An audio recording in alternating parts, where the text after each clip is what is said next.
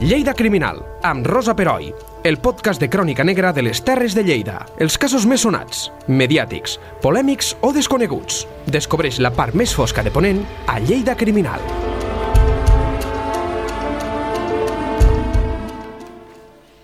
Benvinguts de nou a la secció Lleida Criminal. Avui encetem una trilogia que, ja us avanço, us atraparà. No es tracta de crims actuals. Tots tres van tenir lloc a la Lleida o proximitats de Lleida del segle XIV. Tinc la sort, com sempre, de comptar amb conductors de luxe. En aquest cas, tenim a l'estudi l'historiador Guillem Roca i l'arxivera i documentalista Xus Llavero. La Xus ja la coneixeu, amb la seva erudició, ironia i lúcid sentit de l'humor. El Guillem el coneixereu a partir d'ara. Com hem dit, és historiador, nascut a Lleida el 1988 i ha investigat sobre temes de salubritat i salut pública. Va realitzar la tesi doctoral a la UDL sobre els hospitals lleidatans abans de la fundació de l'Hospital General de Santa Maria.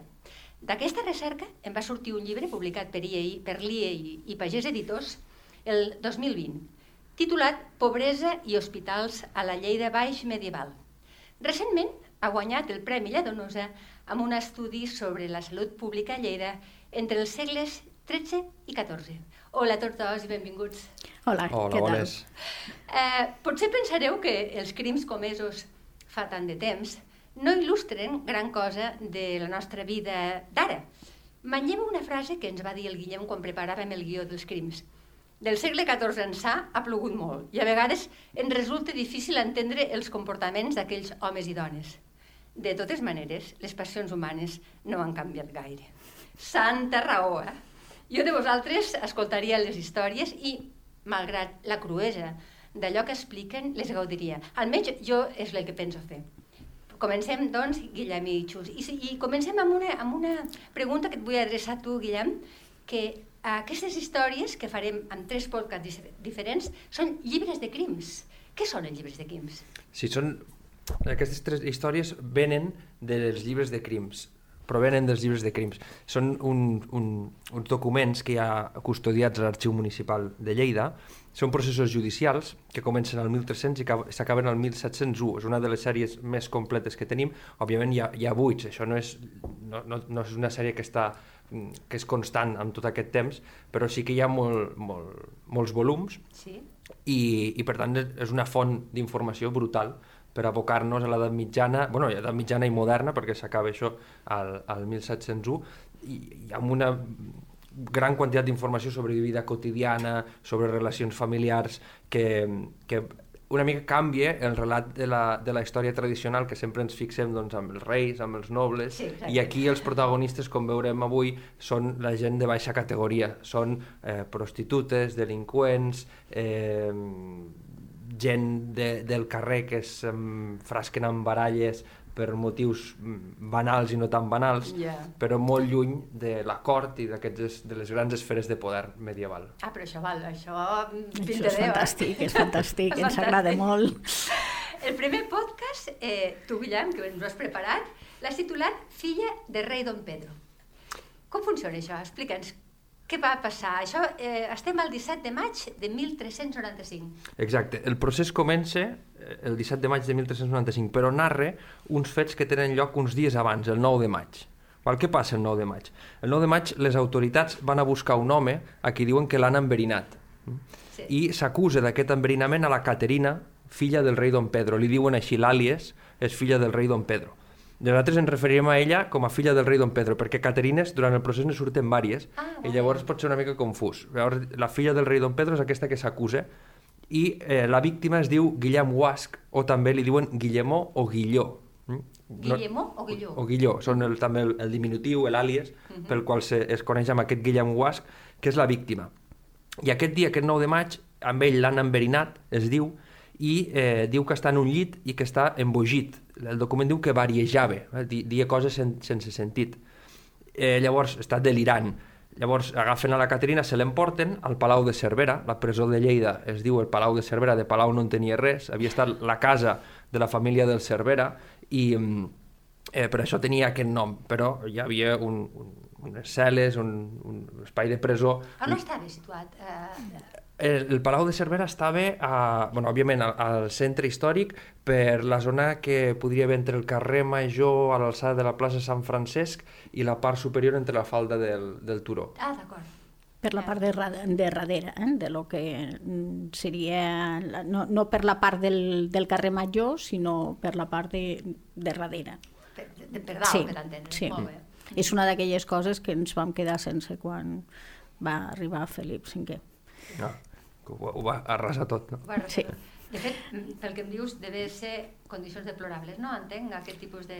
Com les, totes les presons d'aquella època, Sí, m'imagino. clar, les presons d'aquella època doncs, no són llocs en què ens agradaria eh, acabar-hi per, per múltiples coses que aniran sortint durant aquests, durant aquests tres dies. Fantàstic.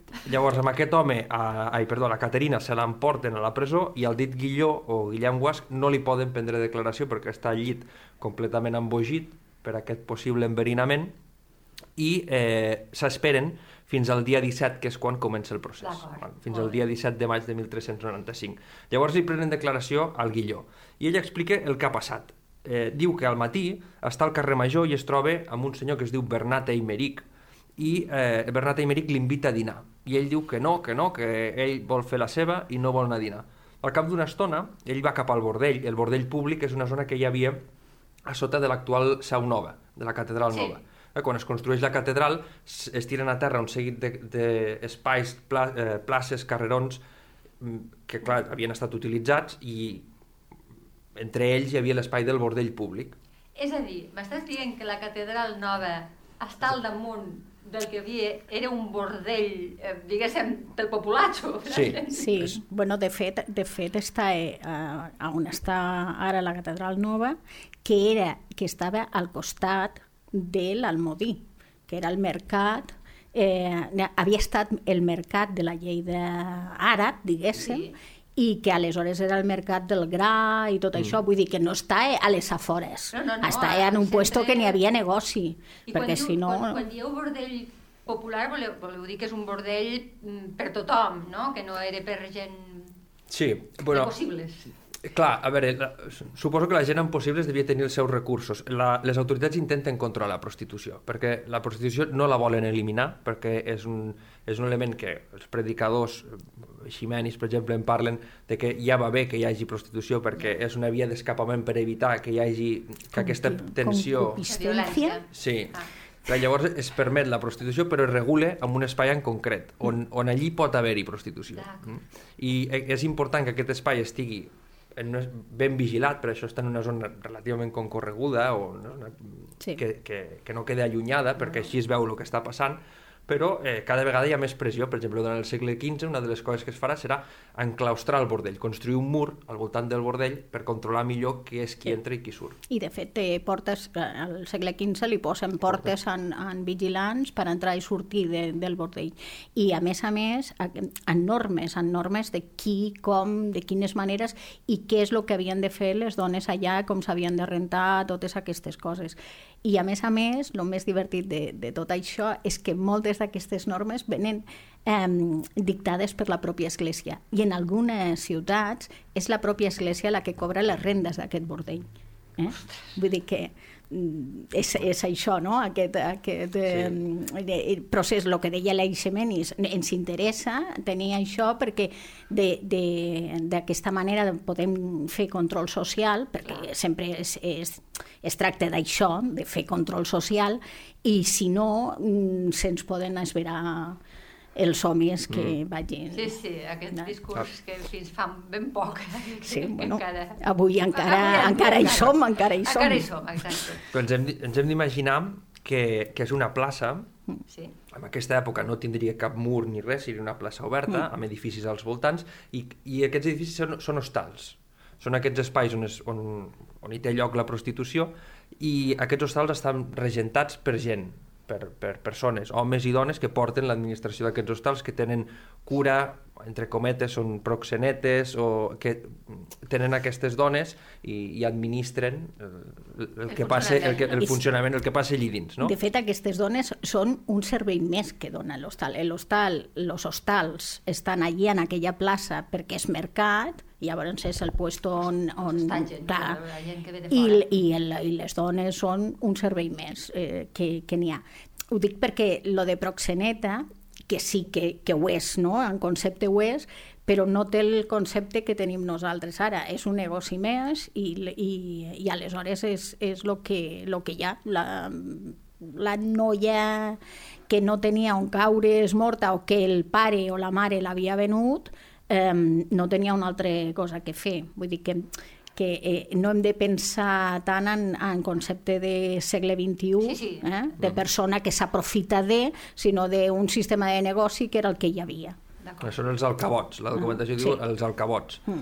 Llavors, mm, bueno, a part també, un altre tema que és eh, que la ciutat de Lleida té un estudi general. Mm. I això són eh, estudiants solters, joves, Gent jove, i que freqüenten el bordell. I a més són homes tots. I a més són homes tots, que això, però això ja és una altra història. Ara, avui no, No, no. hi No, no. entrarem. No. Millor, millor. Val. Llavors diu que aquest eh, Guillemó està anant cap al bordell i es troba amb una, amb una prostituta valenciana que es diu Caterina, Vale. i aquesta dona l'invita a dinar també, li diu que vingui a dinar, que vingui a dinar. I ell diu que no, que no vol anar-hi, però ella li diu, sí que ho faràs perquè per tu ha comprat l'hostalera. L'hostalera ha comprat menjar per tu. Ah, d'acord. Aquesta hostalera és la filla del rei Don Pedro, s'està referint amb aquesta dona. I eh, llavors ell diu, bueno, davant, com que m'havien comprat menjar, jo m'he vist obligat a anar a dinar. És a dir, que ja està parlant de certa premeditació. M'han invitat a dinar sí. i llavors jo m'he vist obligat a anar-hi i, i he anat. Eh, la filla del rei Don Pedro és la que porta un d'aquests hostals que hi ha al bordell públic, és la, la madame o no? la, Sí? la senyora que regenta aquest, a, aquest espai, i eh, de fet es dedica a això, a regentar diferents. Eh? Ja veurem que ha passat de- d'un hostal a un altre i el- ella, bueno, el seu ofici és aquest. El, el, quan arriba al bordell, el Guillemó s'asseu a dinar i dinen la filla del rei Don Pedro, Sí. la Caterina Valenciana, un home també de València que es diu Berenguer Borrell? Eh, Mencia, que és una prostituta amiga de Guilló, la, la companya del Guilló, i el Guilló mateix. Tots aquests se senten a menjar. Mentre es mengen arriba un home que es diu Pere Oliver, que es queda parlant però no vol menjar. Eh, Gui- Guille, Guilló, a la seva, a la seva declaració, diu «Emperò, lo dit Pere Oliver, no menjar ni beguer. Aquí, per molt que el convidassen, ans dics com ell confessant, lo hi convidava que dejunava. Eh? Quan, ell, el- quan ell el convida, el Pere, el Pere Oliver diu que no, que ella està fent de, dejuni, que això fa referència a totes aquestes eh, dietes derivades Sí. del calendari religiós, no? Exacte. El- les, les dietes de, els dies de dejuni i els dies d'abstinència. Però és molt canviant, a l'edat mitjana hi ha, hi ha moltes actituds Sí. diferents i això fa de que aquí n'hi ha uns que estan fent abstinència perquè mengen peix, en canvi l'altre està fent dejuni, no, no menja. Sí, no, bueno, el, el, és que a més a més també de, depèn una mica de les promeses que, que religioses que feien, vull dir, és que lo del dejú és, és, és tot molt és complicat, però el que sí està clar és que, el, que uns menjar... Que, aquí, no?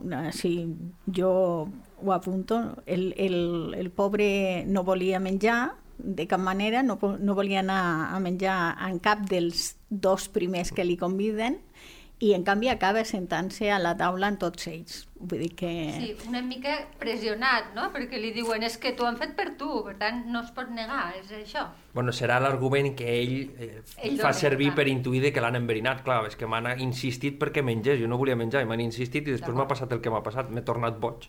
I, i clar, és, és com aquesta premeditació que la, que per, per, per portar-lo a sentar-se allí i enverinar-lo. Sí, sí, sí, Clar, Què mengen? Doncs estan allí sentats i mengen pagell, i mengen pagell cuinat una meitat amb la cassola i l'altra meitat fregida, i també sardines, sardines fregides. Perdoneu, pagell és peix. És peix, és un, és un peix de mar, eh? És un Val. peix de mar, igual que la Ho sardina. tenim molt lluny, el mar a Lleida. Tenim molt lluny, no, a Lleida. Però es menja peix de mar, eh? També ja en parlarem perquè eh, a les ordinacions el que més apareix és peix, curiosament, és peix de mar. Llavors, el... mengen tots d'aquest pagell, però la filla del rei Don Pedro només menja sardina. Ja. És l'altre element sospitós. Sí. Arriba un home que es diu Joan Andreu, que ja veurem que també té un paper important, i reclama a Guilló per fer unes feines que tenen en, en comú, per una, un lloguer d'una casa, i eh, tots dos s'aixequen per marxar, però abans de que marxar, la filla del rei Don Pedro li allarga a, al Guilló un vas de vi i li diu, eh, bueno, veu abans de marxar, refresca't abans de marxar, ell es veu el vi i marxa. Clar, aquí també hi ha un element important que eh, cal tenir en compte, que és que podria ser un, una possible font d'enverinament, el fet de que ell es veu aquesta tassa de vi, però normalment el que hi ha a, la, a, a totes les taules medievals és una mateixa yeah. gerra de vi i una sola tassa que es comparteix entre tots. Llavors, com veurem, doncs, és un element que en comú i que s'haurien d'haver trobat tots malament, Clar. perquè tots veuen del mateix. I no és el cas. I no és el cas, o és confús això, eh? ah. però, no, però en principi no és el cas. No és el cas. Eh, tots dos, el Joan, el Joan Andreu i el Guilló, marxen de l'hostal de la filla del rei Don Pedro sí. i se'n van a un altre hostal que es diu que és del Sol de Vila, que està fora del Bordell. Això és un, sí que és un hostal ja desvinculat d'aquest espai. A trobar-se amb Bernat Aymeric, que és aquest home que ha sortit al principi, que l'havia invitat... Que l'havia convidat... Ah, exacte, sí. I ell no havia volgut anar-hi. Ten, aquests tres homes tenen coses de feina en comú. Sí. Llavors, mentre es va anant cap a, cap a l'hostal d'en Sol de Vila, ell diu que va fer nesses, es troba malament i va fer nesses. Diu que volia entrar al dit hostal i en canvi anava per altres parts del carrer. O sigui, ell tenia la intenció d'anar cap a l'hostal, però eh, eh, d'alguna manera es comença a trobar malament i es, es mareja i no, no és capaç No acaba de trobar la porta. Exacte, no trobarà. No acaba de trobar-la. No acaba de trobar la porta. Eh, diu que es troba molt malament fins al punt que s'agenolla a terra i demana ajuda a Déu. Eh? Llavors diu, agenollàs e feu oració a Déu, meravellant-se que era allò i que l'ajudàs. Eh? Diu, es meravella del que l'està passant i demana que, a Déu que l'ajudi. Això ell ho explica ell, tota l'estona ho estàs, estàs explicant la seva versió. Això és la declaració d'en Vell, exacte. Sí puja per les escales de l'hostal i entrapussa, entrapussa moltes vegades. Està fatal, eh, Està pobre? molt... Sí, no, T'ha fet un, un, un cromo. Penseu, penseu que, no, que aigua no es bevia, eh? mentre se menjava. Clar, bueno, de fet, que- no es bevia aigua, perquè l'aigua més aviat era fastigosa, que no... Llavors es bevia vi. Que, no, que, el, que el vi no és el vi que, te, que ara estem acostumats, però bueno, és, un, és vi, no, no deixa de ser vi, És a dir, Sí, que, sí. que hi ha una part que t'embriaguesa, possiblement. probablement. Clar, de fet, Bernat Aymeric l'acusa d'anar borratxo. Clar. Val. Li diu, li diu bacallà que embriaquets. Eh? Bacallà és un insult molt habitual, Sí. i li diu bacallà que embriaquets. I l'altre li contesta, diu, no, no, eh, mossèn Bernat, emmetginat so, que no em veig ni puc parlar. O sigui, que no m'hi veig ni puc parlar. Els altres intenten, li renten la, la La cara amb aigua per intentar reviscolar-lo Sí. i com que veuen que allò no va ni en va ni enrere, li diuen, bueno, marxa, torna-te'n cap a, cap a... Ves a dormir, i... però tenen la, diguem-ne, la cortesia Sí. de no deixar-lo sol, sinó que va un escuder d'aquest Bernat Aymeric que l'acompanya a, un altre cop cap al bordell perquè dormi el que es pensen que és la mona, perquè dormi la mona. I, bueno, pels carrers, llavors té símptomes, té símptomes que se li agreugen. I aquest és molt bo perquè diu que no s'hi veia ni sabia on anava i que havia mesté, o sigui, necessitava, havia mesté tota la carrera. O sigui, no, no s'hi veia per on anava i necessitava tot el, tota la... Que anava d'una banda a l'altra Vale, del carrer. Exacte. Eh, A Tot és vegades- meu, tot, tot el que Sí. crec és meu. Ah, no? això mateix. A vegades que ens passa quan hem sortit de festa que passeig de Ah, ronda això se't fa mateix. petit, no? que Eh, dius, ostres, mateix. pues amb aquell li passava el mateix. Eh? La, el carrer Major o el, o el carrer per on, per on anava cap al bordell se li estava fent Clar, estret. clar. Sí, D'un i costat anava d'un puesto a l'altre. Déu-n'hi-do, eh? Clar, la cosa va increixendo, retorna al bordell públic, entra a l'hostal de Joan Andreu, val? Joan Sí. Andreu ha sortit abans, però resulta que aquest home ara, a partir d'aquí sabem que té un hostal també a dins del bordell públic i per tant també es dedica a aquest negoci Val. com la filla del rei Don Pedro. Estan tots per allí. Sí, i quan entra a l'hostal del Joan Andreu, embogeix, i el Guilló embogeix completament, li pren un ganivet a una de les prostitutes que hi ha allí i intenta ferir-la, intenta clavar-la. Amb una prostituta. Amb una, sí, amb una dona pobra que estava allí i la, la, la pren amb ella. Li li surt la part violenta, per entendre. Sí. sí. Entre 4 o 5 l'agafen, l'immobilitzen i el posen a dormir en un llit. I diu que, bueno, llavors, eh, ell no, no quan, quan està, intenta parlar, no, perdó, a la declaració, està explicant i diu, bueno, que no sap ben bé el que, el que li ha passat, però que mai li havia passat una cosa així. No, és prudent a l'hora de dir si és un enverinament o no, però mai m'ha passat una cosa així. I, de fet, hi ha dos medicaments que li donen per intentar guarir-lo que diuen diferents testimonis, un el diu ell i l'altre el diu una de les prostitutes que també parlarà després, que diu que li, li administren per guarir-lo bany, eh, aigua banyada en una, en una banya, en un anell d'unicorn, en un tros de banya ah, d'unicorn. Sí, ho he llegit. Clar, i, i això és un tipus de medicament que s'utilitzava per mm, guarir, per, per, com un antídot contra verins. Ah, d'acord. I una altra prostituta diu que li administren triaga, que també és un, tip, un conjunt de un medicament fet a base d'altres simples, no? d'altres Sí, sí, elements. N'hi ha herbes i coses estranyes, sí. El, el, um, el de cor de unicorni, el, bàsicament el que feia era mm, intentar netejar Sí, i aleshores moltes vegades vomitar i aquestes coses. I, i, i una mica el, eh, està, se basava en, el, en el, les propietats màsi- màgiques del suposat cor de, l'unicorni. Sí, tant s'ha escrit sobre que això. Tenia, Sí, sí.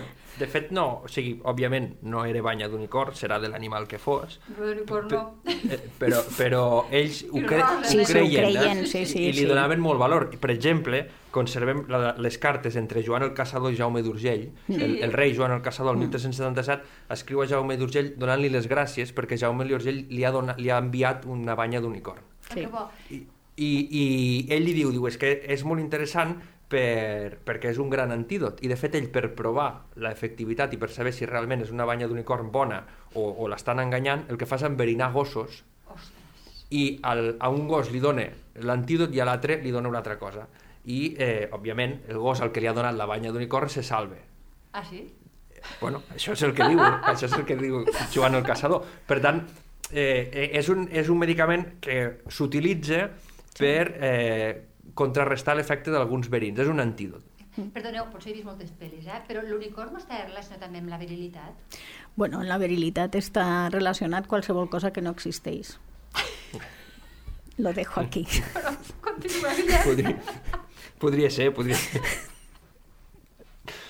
Llavors, eh, el, el, el fet de que hi hagi això vol dir que ell, el fet de que es curi a través de- d'aquest medicament vol dir que, Que és possible que hagi que és possible que hagi estat, o que és molt, molt, molt possible que hagi estat enverinat. El, en Pique recupera, tarda uns dies a recuperar-se, en Pique recupera, el porten a casa seva, però les molèsties continuen, perquè diu que va estar molts dies vomitant. Eh? Aquest, aquest home treu hasta la primera, eh, fins a la primera papilla, diu que durant dies està traient vòmits verds, negres i amargants, i fort amargants. Mm, I a més, s'hi afegeix a tot això que al barri hi ha el rumor de que el, la, la filla del rei Don Pe- Pedro és metzinera, és fetillera, diuen que l'han vist al carrer de nit que conjurava les esteles, és aquesta relació que té la, la medicina però també la, la màgia o la bruixeria amb, amb l'astrologia, Ah, que con, està de nit eh, conjurant les, les, Els estrell, est- les estrelles. les estrelles Sí. i que, i aquesta, això sí que és curiós, que té una serp a casa a la que li dona de menjar i la tracta com una filla. Clar, tots aquests... Tenia una mascota, representa. Tenia una mascota que era una serp. To- Tots aquests elements que la dona té aquest, aquesta fama i que amb aquest home li ha passat això just després d'anar a dinar Clar. amb ella, fan pensar pues, que ha estat, ha estat enverinada. Enverinat, perdó. És, és molt curiós perquè ens trobem un dels elements recurrents, no? En el moment que eh, n'hi ha un home i una dona i l'home es posa malalt, el, la dona és l'enverinadora i a més a més és fetillera, segur. La culpa és de la dona. Segur. Sí, o sigui, té un punt bruixa. Sí, sí, diguéssim, sí, Eh? Vull dir, al sí. final, la, la Sí. figura femenina o som santes o som bruixes, Sí, però no hi ha sí, un no, terme mig, no eh? n'hi ha terme mig. I Sí. si damunt tenia la, la mala idea de tenir una serp de, de, en vez d'un gosset, pues ja ni, ni t'explico. És que la, la serp també és un animal amb una, amb una Sí. simbologia molt especial, no? O sigui que ella tingui una serp és algo molt diabòlic. Sí, no, no. De totes maneres, normal, cal dir que se mengen els ratolins de molt bé, molt millor que un, que un gat, van, fan més fenya, així que no, no És és tan estrany, això, és no és tan estrany. Una... Una, una... Defensant una mica a la Sí, filla la de, pobra, del pobra. rei Pedro, eh? Perquè... Sí, sí, sí, sí. Sí. I llavors, el, el, al final, ja acabo amb la declaració del Guilló, ens dona un mòbil, perquè fins ara teníem només conjetures, però clar, fa falta un mòbil i per, i per I què què? m'ha enverinat. Bé, i aquí està una de les coses més interessants, que és que aquest Guilló i el Bernat Eimeric, aquell senyor que estava a l'hostal, i, Sí. eh, van fer fora la filla del rei Don Pedro d'un hostal anterior que és l'hostal on ara hi ha el Joan Andreu. És a dir, aquesta dona que es dedica a administrar i a, i a portar la comptabilitat i a gestionar aquestes cases, la fan fora d'allí, s'ha de buscar la vida, acaba en un altre hostal, per col·locar-hi el Joan Andreu. I aquest Joan Andreu diu que és un home a ordres de la família del Sant Climent. Aquesta família Sant Climent és una de les famílies més poderoses que hi ha a la Lleida medieval.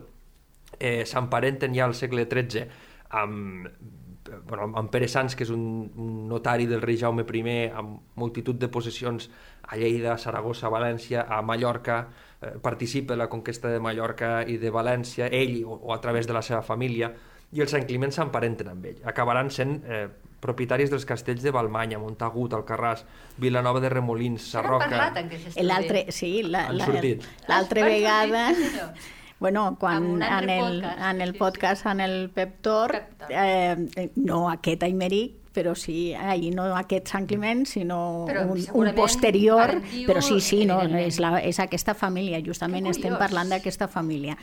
No, mm, el món és un mocador. Un mocador. I Lleida, Lleida, clar, Lleida, i quants- Lleida quants més. habitants tenia més o menys al segle XIV?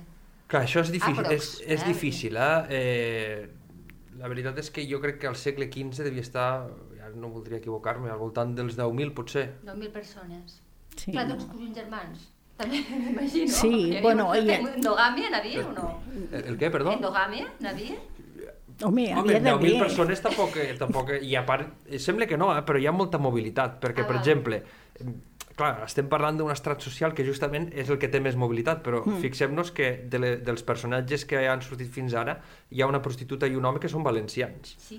I que i venen de València i com veurem n'hi ha, sobretot les prostitutes tenen una mobilitat brutal perquè són dones que eh, fugen de, del, de l'espai que els hi és conegut per vergonya, perquè les Clar. rebutgen i acaben donant, voltant pel món. Eh? Sí, és que a més a més el, la prostituta en, en aquell temps i em temo que ara també una vegada de que està molt vista ha de, ha de per a tenir una altra vegada negoci d'anar en, un, en un nou mercat perquè el, el, aquest mercat els, Els els clients d'aquest mercat el que volen és, és novetat O sigui, perd, perd interès una i de seguida, que fa clar, temps que clar, està... clar, és, és així.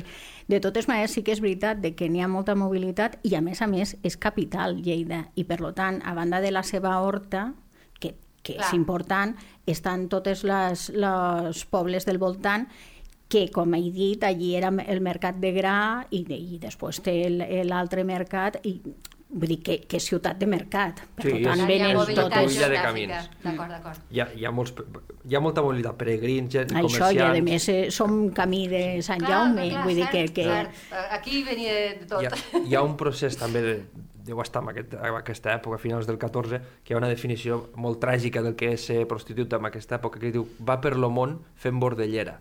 És a dir, aquesta vida Ostres. itinerant, eh, sense arrelar-se, perquè la seva professió la, la obliga amb això, no? La, Clar. la té...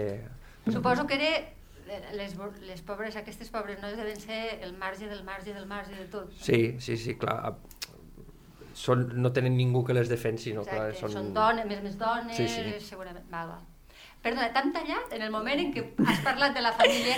Quina? La- Sant Climent. Sant Climent, exacte. Sí. Clar, que són els, te els tentacles del poder, no? Ah, Que exacte. aquesta família que arriba a tot arreu i fins i tot pot pressionar amb algú perquè faci canvis al bordell i tenen els seus interessos també amb aquests negocis foscos que, òbviament, ells, doncs, com a família adinerada i, i ben vista de la ciutat no hi eren, però tenen el seu home, que és aquest Joan Andreu, que ja els hi fa els números eh, per amb ells, no? I, Val. i tenen, també tenen interessos al bordell, a part de tots aquests castells, aquestes grans propietats, doncs allí també ja estan ficats. Per tant, aquí tenim el mòbil, no? La següent a declarar serà la filla del rei Don Pedro, que explica que, bueno, que, que cuina aquest peix a, a, amb dues maneres, a la cassola fregit i, el, i, de, i, de, i les sardines i que no menja del peix a la cassola, diu perquè no li agrada, simplement. Ah, diu, vale. jo no em vaig menjar, diu, perquè a mi aquest peix no m'agrada. Quan li, li pregunta, diu, i per què vas invitar amb aquest guilló, el vas invitar expressament a nidar? Diu, no, no, jo no el vaig invitar, diu, el va invitar la, la noia que està ara a l'hostal amb mi, que és la, aquesta Caterina Valenciana, Exacte. Sí. que va fer el, el, les seves negociacions perquè vingués. Diu, i a mi, de fet, diu, no s'acaba d'entendre bé com ho diu el, do- el document, però diu que a mi no, no, em, sembla, no em semblava bé, o tampoc no, no, no havia preparat un menjar per, Per gent. Sí, per invitar a tanta gent. I Improvisa el menú per entendre. Sí. clar, Bueno, això tindria una raó, eh, se justificaria en el fet de que, de que fa el, el, una part la fa fregida i l'altra eh, cuita, perquè, home, eh, un, un peix cuit i un altre fregit, les sardines i tal, però si no, dona com la sensació allò que venen convidats d'aquells Sí. que no esperes Clar, i comences al a fer, bueno, i patates fregides, i a més a més no sé què... Claro, Ve, per varietat, no? Sí. Allò d'oferir una mica de varietat Clar, dins de lo poc que sí, tens. perquè si no, no dona per a, la- el, el, el que tu havies preparat no dona per, men, Clar. per a que tothom mengi. No, no, és, és, és veritat, això. És una mica havia, aquest... havia de tipar amb aquest Clar. que, que igual també venia amb gana, no? Vés a saber, Clar, has de donar Sí. alguna cosa... Sí. sí. Llavors diu que, que tothom eh, ho troba bé, diu, ningú, ningú va dir que, que, que trobés el menjar dolent o que hi hagués qualsevol problema i òbviament nega que tingui una serpa a casa i que cuini i que faci metzines, que faci eh, fetilleries. Llavors, interroguen després, ja passen al dia següent, al dia 18, interroguen a, interroguen a Berenguer Borrell, que és aquest home de València, Sí. que explica que després de dinar ell eh, se'n va a casa de Caterina, d'aquesta dona valenciana, se'n va a la seva habitació, més ben dit, i eh, s'es- s'estiren a, a dormir i senten soroll, soroll a fora, diu que és soroll que ve de l'hostal que solia ser de la filla del rei Don Pedro, eh, perquè el, el Guilló es, es torna boig eh, a, a l'hostal que ara Clar. porta aquest Joan Andreu. I l'endemà ell, bueno, ja no hi dona més importància, però tampoc no vol sortir de l'habitació, diu l'endemà eh, s'assabenta que han empresonat a la filla del rei Don Pedro i del que li ha passat al Guilló, i llavors diu, bueno, doncs me'n vaig a veure al Guilló a veure com està, per veure què li ha passat. I en aquell moment Guilló li confessa que creu que el peix li va fer mal. I li diu, diu crec que el peix em va sentar malament. Eh, malgrat que diu que la resta dels comensals no els hi va, ningú va notar res, però aquest Guilló sí. I per tant, hi ha alguna cosa que després veurem que fa canviar d'idea. Hi, ha alguna, hi ha alguna cosa que fa que el Guilló canvi d'idea i passi a acusar la, la filla del rei Don Pedro, Sí. perquè aquí ell diu que, segons el, el Berenguer Borrell, ell no, no diu pas que sigui culpa de- d'un enverinament, sinó que és culpa de, del peix. El que- menjar que ha fet del, del menjar. Pensem que la, la, o sigui, la declaració del Guilló és, un dia, és uns dies més tard.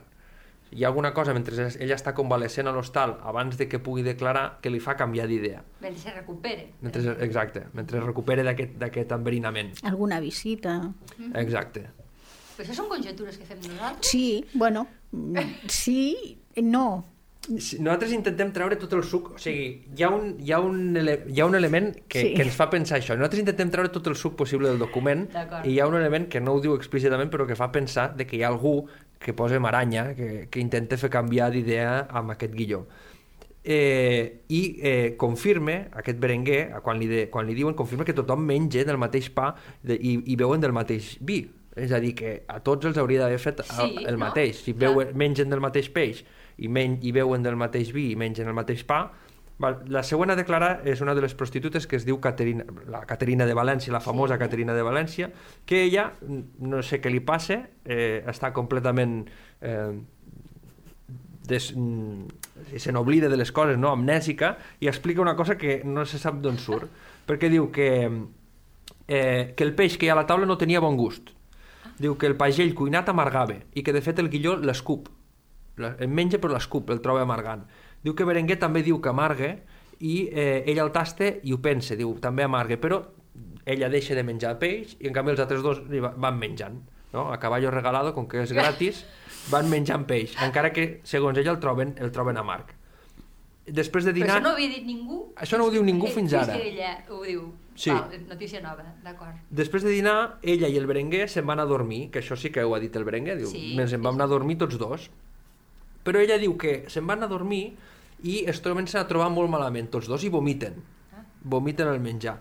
I, el, i, I a més ella, aquí sí que ja no saps per on agafar-ho, perquè diu el Guilló i la Mencia estaven dormint a la mateixa habitació, al llit del costat, amb, separats per un canyís. Vale, I una mampara, no? És una mampara, sí, sí. sí, Sí, sí, bueno, Bueno, era com, era lo, com, com funcionaven aquests... la Ja, intimitat sí. d'aquests d'aquests espais Sí. arribava fins on arribava. Sí. De fet, le- les, lo, les marfegues, perquè no eren ben vellits, eren compartides, eh? Vull dir, tu entraves i volies dormir i si quedava un, un tros, pues, allí i, te cobraven el tros que, que hi havia. Vull dir, si no, no, no dormies al terra. Vull dir que això és el que, lo que hi havia. El que passa és que recordem que el Gulló havia marxat al, a, en l'Aimeric, Això. segons el que ell havia explicat. Exacte, per això que aquesta declaració et trastoca completament les idees, Clar. perquè ella diu això, que, que ells vomiten, a l'altre costat de l'habitació hi ha la Mencia i el Guilló, i senten, després de vomitar, que el Guilló embogeix i baixa corrents cap al carrer amb un ganivet i vol apunyalar una, una de les noies que hi ha per allà, i llavors l'agafen entre 4 o 5, i I- llavors sí, continua tot igual. L'apunyalament és l'única cosa que consideres, però el més no consideres res. Sí, sí, el, el, des del dinar fins a l'apunyalament, ella explica una versió completament Totalment diferent. diferent. Eh, clar, com que ella ha explicat una, una versió tan diferent, tornen a citar al seu amic, que és el Berenguer Borrell, i li pregunten, escolta, què, què passa aquí?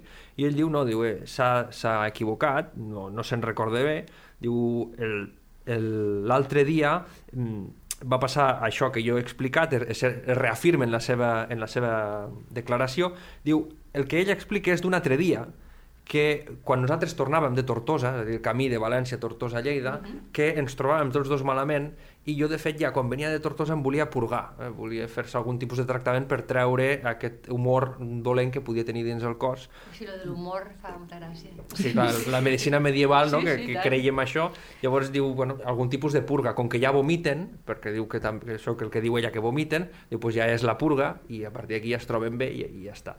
Però ell diu que s'equivoca, no sé, aquesta declaració llavors és una mica estranya perquè no saps massa bé com interpretar-la. Clar. És molt contradictori. És molt contradictori, sí. No saps si aquí hi ha alguna intencionalitat, amb les altres, amb la seva, Clar. no saps com interpretar-ho. Bueno, eh, a veure, en principi, ara Guillem continuarà, però eh, deixeu-me que apunti no? el fet de que potser algú li havia, li havia allisonat a aquesta noia de com tenia que declarar i ella es va fer un lío entre la veritat i la mentida, Ah, es va fer un lío possible. increïble. Podria ser, podria ser. increïble. I llavors, eh, clar, l'altre va tenir que tornar i això és un detall molt interessant perquè eh, és ell el que ha de ratificar eh, si ella està equivocada o no està equivocada, perquè el, el testimoni, de, clar, perquè el testimoni d'ella val menys, eh, és ell el que, el que dirà la veritat. Sempre Eh, la- acabem igual, eh? Sí, les dones ja se sap, no... Clar. Sí, això, Estan totes... els costums de Lleida ho marquen així. Sí. Les declaracions de les dones no tenen validesa a no sé que siguin coses que passen dins els banys. Com que els banys són femenins, Sí. sí. són, són espais que no, són, no acostumen a, estar, a ser compartit, Clar. doncs llavors allí o, Claro, o ha te de ser creus una aquell, dona, no? sí, Sí. t'has de creure aquella declaració, però si no, sempre eh, Té que estar El confirmada. testimoni d'un home sempre és més creïble i té més validesa, sempre, perquè veig sí. Sí, però això és fins ara, Ja, als ja, anys ja, 70, ja, eh? Sí, sí, no, sí. Sí, sí, no, no. El que costa de canviar. Sí. El que parlàvem Sí, sí. abans, sí, sí. Llavors, els següents testimonis ja no, els de, ja no els explicaré també perquè al final són idees molt repetitives, però declaren unes, unes prostitutes que, que es formen, no estan a l'hostal de la filla del rei Don Pedro, però formen part de tot aquest ambient, coneixen aquestes dinàmiques i són, per això que dèiem de la, del moviment, no? la Constança la genovesa, la Caterina la sevillana i Maria la segoviana, que sembla un grup de folclòric, eh? però són, D'un tablau Sí. per alemanys. però són aquestes dones que treballen allí, que clar, totes d'orígens tan diversos, que allí també s'havia de crear un, un, un, caldo de- d'idees, de, de, de, Sí, sí, de tant. barreges de gent de llocs diferents, no? de, ah, co- coincideixen gent molt diversa. Sí. E elles corroboren, en línies generals, corroboren la idea de que, de que és eh, metzinera, la filla del rei Don Pedro, i que hi ha una serp que, que està per casa. I algunes l'han vist. O sent, la gran majoria diuen, jo sento que la gent parla de que... Però n'hi ha una, que és la Constança, la genovesa, que aquí jo crec que està la clau de, de volta, que diu que, que ella... Primer diu, jo no he vist mai a la Caterina, a la filla del rei Don Pedro, perdó, fent fetilleries i vaig estar tres mesos al seu hostal, vaig estar tres mesos allí sí. treballant. Diu, Però i no vaig veure mai res de res, ni de fetilleries ni de serps. I llavors diu, bueno, bueno, espera, un dia a la nit dormíem les dues juntes i ella s'aixeca pensant-se que jo estic adormida i a l'aixecar-se eh, crida una serp que diu que és gruixuda i porta un cascabell al coll. La, la crida i li parla com si fos una filla i la, por la porta per casa i va parlant com si fos una, una, una filla, una persona i va- van raonant amb la serp fins que al final li diu, venga, filla, vés a dormir, la serp marxa, i, eh, clar, ella mm, li pregunten, diu, aquesta història l'has explicat més vegades? I diu, sí, el dia que el Guilló va ser enverinat, a l'hostal de Joan Andreu la vaig explicar moltes vegades. Llavors jo penso que el Guilló eh, va canviar d'idea quan estava allí recuperant-se i tothom anava parlant de que la Constança la Genovesa havia, sent, havia vist, no havia sentit, havia vist la serp i tal, ell llavors diu, ostres, és que aquest m'ha enverinat. Ah, val. I aquí és on ell fa el canvi i comença a pensar amb, o comença a buscar la, la, el culpable d'un enverinament. Claro. Però, però escollit a tot de, de lo que sí... Ell, a veure, ell en principi no sap ben bé el que li ha passat. Sap que s'ha trobat ell fatal. té de mala tot. consciència, té una molt mala consciència perquè entre uns i els altres han tret a la, a la filla del rei Don Pedro Clar. del, de l'hostal que probablement seria l'hostal n- més, més sucós, no? amb més rendiment. Segurament. I, I ho ha fet de males arts. I llavors mm, se sent culpable i clar, mm, què pot passar si me trobo malament i he anat a, a dinar amb aquesta senyora a la que li he fet mal, què pot passar? Pues que m'hagi enverinat. És, és una, un raonament bastant... Sí, és bastant lògic, però, és, però jo crec que sorgeix de la seva pròpia eh, sentiment de culpabilitat. Clar, clar, Sí, de dir, sí. De- de- em, de- rento, em rento la culpa. Clar, de, de lo que havia fet. Clar, a més, quan, quan està declarant aquesta Constança a la genomesa, li pregunten, diu, hi ha rebut pressions d'algú per explicar o per parlar, per donar una declaració d'una manera determinada? I diu, diu bueno, diu, el, el Bernat, Berenguer Borrell i el Pere Oliver, que són gent que acaba confluint amb aquella taula Sí. el dia del, del dinar, dinar. m'han dit que declari justament i que no, i que no digui mentides. I això ho diu, mm, clar, primer diu que no, que no ha vist mai res, després explica que, que li han dit això i després explica lo de la Per- serp. per tant- És a dir, que potser sí que ella primer diu, bueno, no he de dir mentides, he de dir les coses clares, i, i de fet eh, sap que la pressionen perquè no digui mentides, però per algun motiu ella acaba donant aquesta idea de, de que ella va explicar això, va dir aquestes coses de la serp, bueno, no sé, és tot una mica És rocambolesca, molt perquè pots... rocambolesc, però, però al final el punt de mira està en aquesta pobra noia. Sí, Sí. clar, com s'acaba això, no? Què passa? Pues no ho sabem. No ho sabem, però pinten bastos per Pinten aquesta bastos. pobra noia. Sí, segurament va, va molt malament. El, eh, S'acaba el procés que li assignen un advocat, que és el Pere Oliver, el mateix Pere Ah, Oliver. ostres, Li assignen, meva. li assignen aquest, que no sabem de quina banda està, perquè és tot tan embolicat que Clar, no saps clar. ja de quina banda està, i eh, s'acaba aquí, no? Diu, pues, se li assigna, i ara s'hauria d'haver el procés de defensió i la sentència, que... Hmm. Bueno, no, no sé si ens equivocaríem gaire si diguéssim que no li va bé. Segur. Sí. I més com és ella. Un home Sí, acabalat, clar. però una No, dona... i a més a més és això, que és aquest tipus de dona. A més és una dona a la que ja li, li tenien posat l'ull perquè Clar. ja la trauen de, del puesto i en, eh, en comptes de acotar el cap i marxar o d'esto, ella se refà, mm, Sí, sí. agafa un altre hostal i per tant si no és eh, una acusació falsa és una acusació falsa Exactament. És un- I segurament és un final molt tràgic. ja. El, el doctor Camps, de fet, apunta, en, quan ell estudia el cas, que és una intoxicació per culpa de peix en mal estat, probablement que podria derivar tot d'aquí, d'un peix que està, doncs, per les raons que siguin, bueno, per les raons que siguin, primer tot perquè el peix de mar que es pot consumir a Lleida és un peix que normalment ve de la costa de Tortosa i costa de Tarragona, que podia arribar amb unes condicions bastant nefastes a, aquí. Clar, i al maig, que ja comença a fer caloreta, clar, mm, frigorífic no n'hi ha, eh, No, no, neveres eh. no n'hi ha. No n'hi ha. El... Però tot i així, a les ordinacions hi apareix molt peix de mar, perquè hi ha un, una idea també d'estatus i de, i de Ah, ja. medicament és molt millor, o es considera que és millor el peix de mar. Llavors la gent procura consumir peix de mar. I, i a les ordinacions el peix de riu gairebé no hi surt. El peix de riu tenia potser molta sortida cap a l'autoconsum. La gent que podia anar al riu i pescar, Pescar. El, el barb o pescar no, algunes espècies locals. Però el mercat era Clar. de, era de peix de mar. sí. I de fet al segle XV es parla d'un espai al mercat, que això és curiós perquè aquest espai es diu la boqueria. Ah, la, la boqueria és el lloc on es ven la carn de boc, d'aquí Sí, ve el nom, boc, clar. que és un dels animals que a l'edat mitjana mèdicament es consideren de pitjor qualitat, i llavors la carn més barata, la que inclús és perjudicial, i a la boqueria s'hi ven la carn de boc, la carn d'animals malalts, la carn d'animals que, que se recullen per les, pels camps, vull dir, aquesta carn que... Que no passaria un... Un, un, Un control sanitari un del actual, segle no? XXI, ja, Exacte. segur que no. I a Lleida la, la taula on es ven el peix de pitjor qualitat, vull dir, el peix pudós, Pudós. Ostres, ostres, peix que, que fa, fer una olor que tombava, es diu la boqueria, perquè el mercat de carn i de peix comparteixen espai i aquesta influència de la carn sobre el peix deu portar a, a una taula de, de, de, de peix pudent que es digui boqueria. Clar, que ben cuinat, doncs, deve donar pego, no? M'imagino. Clar, bueno, és que és això, són aquestes coses, bueno, entre no menjar i menjar Clar, i alguna menjar- cosa, pues- pues devia de ser. De totes maneres, el, el transport del peix estava, estava bastant regulat i, i, estava, eh, bueno, i era bastant normalitzat, no era una cosa... Es feia des de, des de segles eh, bueno, molt llunyans, perquè, i, i es feia en condicions, bueno, pues això, en, lo tapaven amb palla, en, en, en, unes, en unes fulles que ara no recordo de què són. Evidentment, lo millor era quan tenien, a més, gel i tal, Clar. que no tot lo transportaven així, o, i, diguéssim que el que no transportaven així no anaven al mateix mercat que el que transportaven així, diguéssim.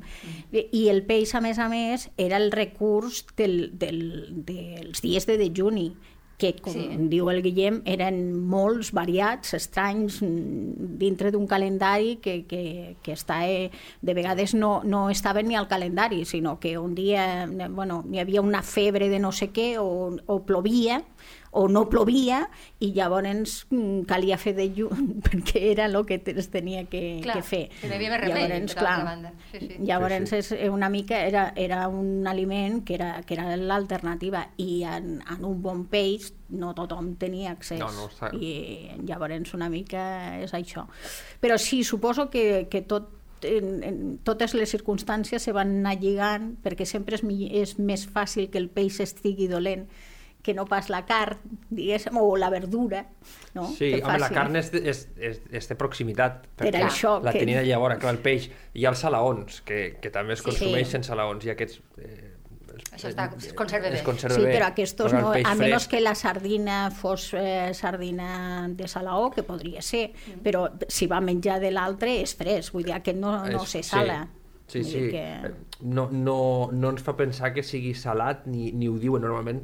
Si és salat, va, Ja pot, posa. pot aparèixer el, el, el nom. En tot cas, el doctor Camps sí que apunta que, que això podria ser Sí. una intoxicació per menjar malament, que mira, acaba caient-li amb aquesta pobra... Ostres, sí, Clar. ho paga, eh, ho paga car. Ho paga car. Pensem, sospitem que Sí. paga car la filla del rei Don Pedro. Sobretot eh, si l'advocat era l'amic de l'altre. Sí, sí, perquè al final, ostres, més val tindre Sí. bueno, Bueno, eh, però- amb enemics que, que Qui amics segons així. que amics, Pot sí. ser també una coincidència amb el nom, no és estrany, no?, que Ah, Pere ser. Oliver podia ser un altre, però bueno, vés a saber. Tampoc no sabem de quina... És, és, és, és un cas que, que és curiós i també t'explica molt d'aquest d'aquest funcionament de, del bordell i, i Sí, de és tots que és aquests interessos. interessantíssim, clar, perquè t'ho imagines. Mm. Però és, és, és confús. No, hi ha molt... Això és una cosa una mica frustrant dels llibres de crims, que hi ha molts que no tenen sentència i no llavors et quedes amb acaben. les ganes... Exacte. Clar. Podem especular, no? Moltes, moltes de les sentències eren sentències in voce i, i aleshores no, no s'escrivien. Clar, no. I s'executaven en el mateix moment. Vull dir que Sí. no, no, no ens queda constància per això. També, també és cert de que moltes no queda constància perquè n'hi ha hagut eh, problemes de diferents eh, tipus, eh, però n'hi ha que, que simplement... El, no la, s'escriu, per tant, és Sí. impossible de saber com acaben. Bueno, eh, bueno, interessant, eh? és, el- és el que passa, eh? Que, que et quedes, ai, que, que li haurà passat a aquesta pobra noia, però bueno, deixem-ho així, mm, xulíssim. Eh, bueno, espero que els dos segons podcasts que ens tens promesos, Guillem i Xus, torneu perquè a mi em dóna vidilla. No sé si a la gent, però jo crec que també. Moltíssimes gràcies, eh? Vinga, Tornarem. gràcies a tu. Gràcies. Lleida Criminal, amb Rosa Peroi. Cada dos divendres a lleida24.cat.